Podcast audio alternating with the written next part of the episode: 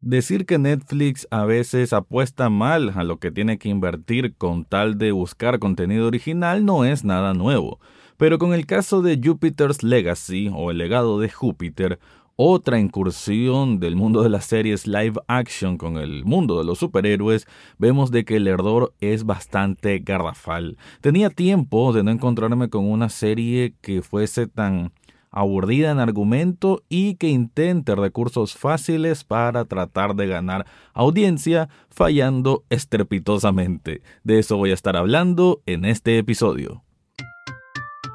Análisis cinéfilo y seriéfilo de la actualidad. Esto y más en el podcast Echados Viendo Tele. Esta es una producción desde Nicaragua de Rafael Lechado.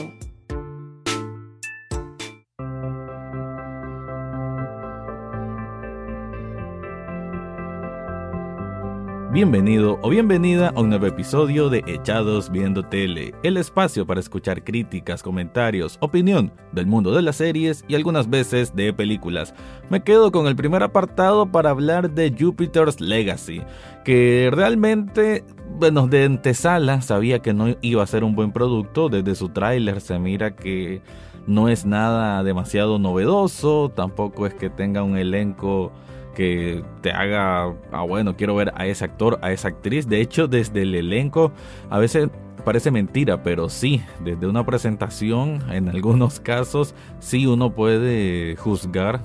Como dicen, hay, un dicho famoso que es que no puedo juzgar algo por su portada, no puedo juzgar un libro por su portada. En el caso de las series, si la portada es el elenco, a veces sí habla mucho de sí mismo, dependiendo obviamente el tipo de serie. Pero en esto de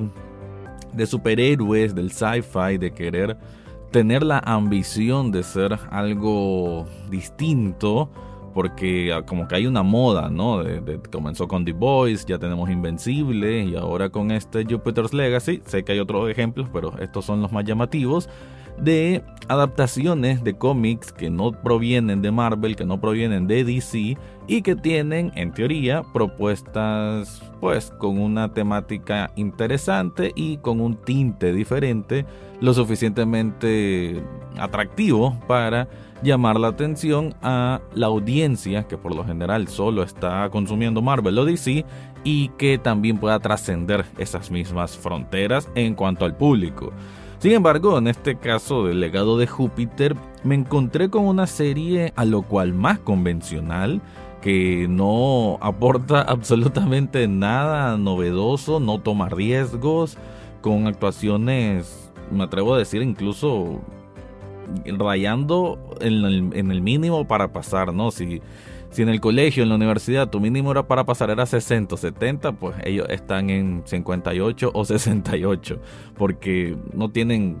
nada. Pues el protagonista, Josh Duhamel, que ha aparecido en una que otra serie y película, nada tampoco del otro mundo. Eh, es súper rígido en su actuación. Eh, cuando está vestido, de hecho, algo que me parece y que me llama demasiado la atención de esta serie, que bueno, en, ya voy a caer un poco en la trama, pero en términos generales es un grupo de, de superhéroes que han vivido casi, bueno, como por alrededor de 100 años desde que obtuvieron sus poderes allá en los finales de los años 20, años 30 en Chicago, Estados Unidos, y que en la actualidad, 2020 y algo, pues ellos siguen siendo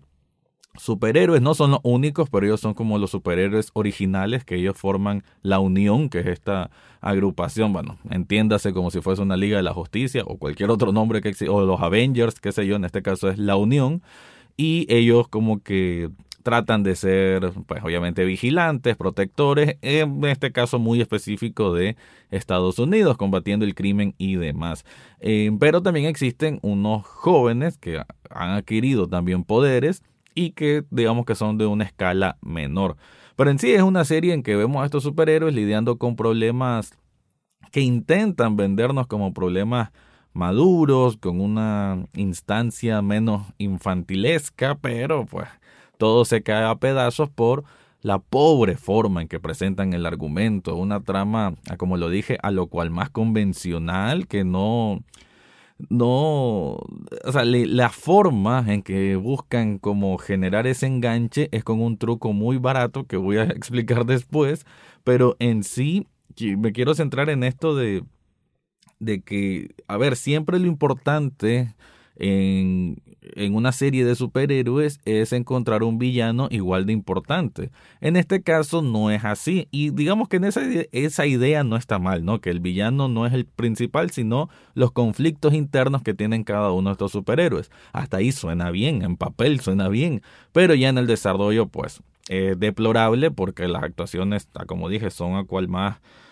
básicas, sin, sin mayor fundamento y por eso falla bastante. También me llama la atención de que para hacer una serie de superhéroe, que es Netflix que está detrás de ellos, que Netflix pagó como, como 30 millones de dólares para comprar los derechos de los cómics de Mark Millar, que es el creador original de esta saga, y que él, Mark Millar, en el mundo de los cómics, él ha hecho Kick Ass o Kingsman, que son muy distintas a esta versión, que esta hacen de... Se toma demasiado en serio. Creo que ese es el gran problema que tiene Jupiter's Legacy, que se toma demasiado en serio y su producto, pues,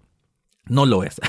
no lo es porque por más que le quieran dar una dar aquella filosofía moral de encuentros entre lo positivo y negativo de la sociedad, todo es muy burdo, todo es escrito como por o sea, alguien de 15 años puede plantear esos argumentos sociales entre comillas que ahí ponen y, y no tienen ni mayor profundidad en absoluto.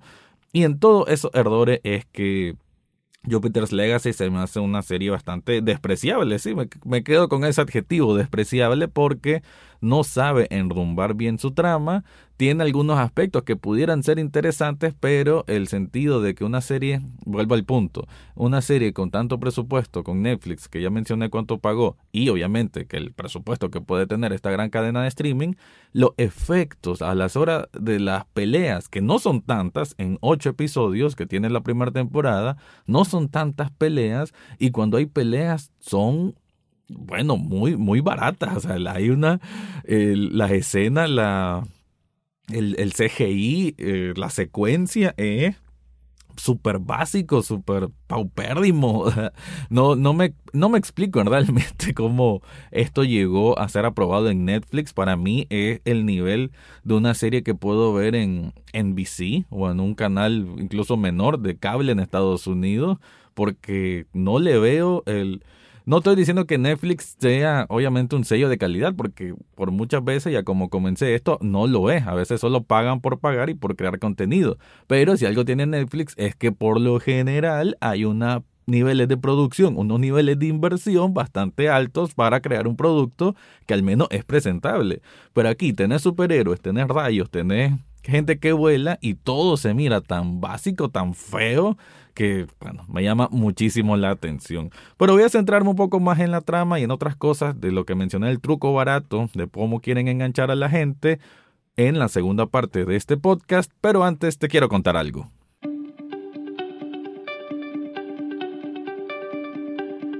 Si estás buscando una camiseta con un logo personalizado o bien con algún diseño que tenga que ver con una banda de rock, que tenga que ver con una película, con una serie, con un personaje favorito, yo te recomiendo Subli Shop Nicaragua. Esta tienda yo he ocupado prendas y prendas y prendas porque me encanta tener esa identidad a la hora de salir a la calle, a la hora de ir a cualquier lugar. Y no solo son camisetas, también tienen termos, también tienen cojines, también tienen hoodies, tienen una variedad de artículos que ellos siempre tratan de estar renovando mes a mes. Así que yo te recomiendo sinceramente, si estás buscando una pieza que te haga sobresalir en medio de otras personas y que tengan que ver con la cultura pop o la cultura musical, Subli Shop Nicaragua es la opción ideal. En las notas de este episodio te dejo el enlace para que descubras todo lo que ofrecen ahí.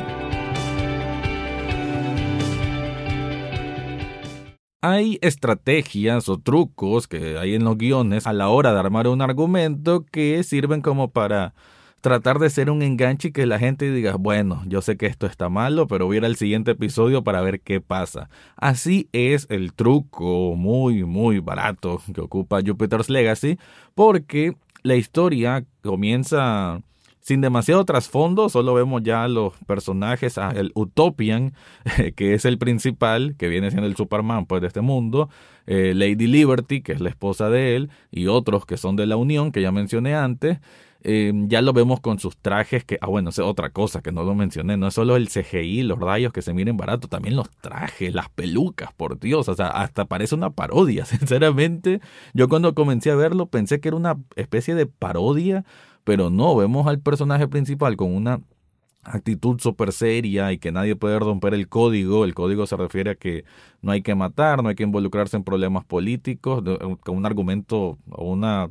un fundamento totalmente absurdo realmente. Eh, y eso me hace pensar pues de que desde ahí desde la manera de, escribir los diálogos esta serie no tenía idea para dónde iba o el material original del cómic en sí también es barato y pues un consumo para gente que no profundiza demasiado en cosas Em, lo que quiero decir es de que la manera como se va desarrollando la trama es de que en el mundo presente, en el tiempo presente, tenemos estos héroes que tienen que enfrentar a un tal Blackstar, un enemigo también que se me hace ay, no sé, es que, es que la serie a mí me extraña demasiado. Esto lo vemos a un hombre, bueno, es una especie de monstruo, ¿no? Gigante, fuerte, eh, como Thanos en cuanto a fisionomía, pero bueno, salvando totalmente la distancia, pero en fisionomía parecido un poco a Thanos, pero aquello súper barato, cómo se mira los movimientos y todo, bueno, muy, muy malo, muy malo, sinceramente. Y eventualmente el capítulo, creo que del primer episodio lo hacen, vemos lo que ocurrió hace unos 80 años, hace unos 100 años, en los años 30, que vemos al protagonista, a ese que se hace, bueno, Sheldon y su hermano Walter, ellos son parte de esta, la unión ya en el tiempo presente, pero los vemos en los años 30, que su papá tenía una gran empresa, una grande fábrica, y ocurre una fatalidad y todo se viene para abajo. En la época de la Gran Depresión en Estados Unidos también se van a quiebra y demás. Esa historia se va moviendo poco a poco en cada episodio, entonces tratan de utilizar ese recurso como el método de que uno diga, bueno, no me, tal vez no me importa demasiado los conflictos tontos con lo que están lidiando en el tiempo presente, en la línea de tiempo presente del argumento, pero la línea del pasado eh, está como un poco más interesante porque está, bueno, está mejor hecha, definitivamente está mejor hecha. A mí eh, aguanté, porque no, esa es otra cosa que no lo mencioné, me tocó soportar el final de esta primera temporada, yo ya no lo quería seguir, pero lo único que me mantenía ahí con el hilo para terminarlo, bueno, además de para grabar este podcast, era porque quería saber a dónde quieren llegar con esa línea de tiempo del pasado. Que, ¿Qué es la línea del tiempo del pasado? Cómo todos estos personajes, que son la Unión, que son los superhéroes originales, cómo obtuvieron sus poderes. Que eso involucra una historia de, del protagonista casi volviéndose loco porque escucha unas voces, que tiene que ir a un lugar, una isla en medio de la nada, y cómo de alguna forma va juntando a todas estas personas que no es que precisamente se conocían entre sí y que todos juntos van a esta incursión, a este viaje súper peligroso que pone en riesgo sus propias vidas con tal de descubrir cuál es ese tal secreto de las voces que, que escucha Sheldon, que es el protagonista. La manera en que se da esto también es muy torpe, o sea, muy torpe la forma en que quieren convencernos de que él pudo convencer precisamente a esas demás personas para, para que lo acompañaran en ese viaje sobre todo en el caso del hermano Walter, que quizás es el personaje más interesante, de hecho, y a como termina esta primera temporada, eh, lo hacen todavía ver un poquitín más interesante, nada del otro mundo, no es un twist impresionante que te va a sacar la cabeza, pero bueno, es lo más decente creo que encontré en todo Jupiter's Legacy. Y lo que sí es desconsonante es como este Walter, que sabía de que iban a la quiebra y demás, de la nada prácticamente, decide, bueno, voy a seguir a mi hermano loco junto con su amigo igual de loco a un viaje en donde quizás no volvamos gastando el poco dinero, bueno, tal vez no tan poco dinero, pero gastándonos la poca herencia que, tenemos de, del dinero de la fábrica del papá. Eso es totalmente absurdo, ridículo, sin ningún sentido. Y y esta serie creo que eso es en lo que peca, porque muchas de estas cosas que son así, tal vez si la tal vez si tuviese un tratamiento un poquito más ligero, un poquito menos en serio, pues se perdonaría, pero no, la serie todo lo hace ver tan, lo quieren poner como si fuese tan épico, tan serio, tan maduro, pero nada, nada que ver. Yo sí siento pues que es un fallo o un mal intento de tener esta tonalidad a como es The Voice, a como es el propio Invencible, pero que simplemente no, no les da, no les da el cartucho, no tienen la capacidad y simplemente falla por completo. Así que para terminar, creo que Jupiter's Legacy es fácilmente una serie que se pueden perder. espero que si estás escuchando esto, pues te convenzas de que no te estás perdiendo absolutamente de nada. No creo ser el único crítico que te va a decir lo mismo o que vas a leer al respecto con una posición similar, porque pues creo que a esta altura, 2021, y con los ejemplos que ya mencioné, eh, y bueno, y el propio Marvel, pues, y DC, que ahí tratan de hacer las cosas de una manera distinta, ya estamos en, en el Prime TV, también para lo que tiene que ver los superhéroes, y esto es una incursión bastante reciente, se puede decir. Y creo que ya hay una exigencia de parte de nosotros como audiencia para que nos presenten productos de mayor calidad, con un mejor enfoque y que tengan un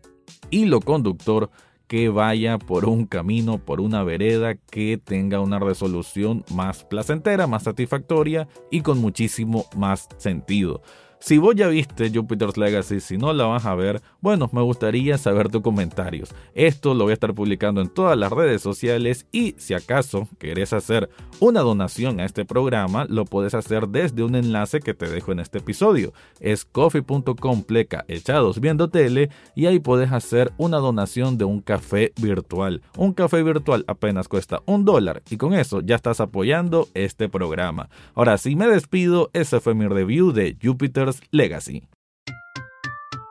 Eso fue todo por hoy en Echados Viendo Tele. No olvides suscribirte desde tu sitio favorito, ya sea Spotify, Apple Podcast, Google Podcast o hasta en YouTube. En las notas del podcast encontrarás el acceso a Facebook, Twitter e Instagram, además de cómo hacer una donación de un café virtual a este programa. Gracias por escuchar y serán hasta la próxima semana.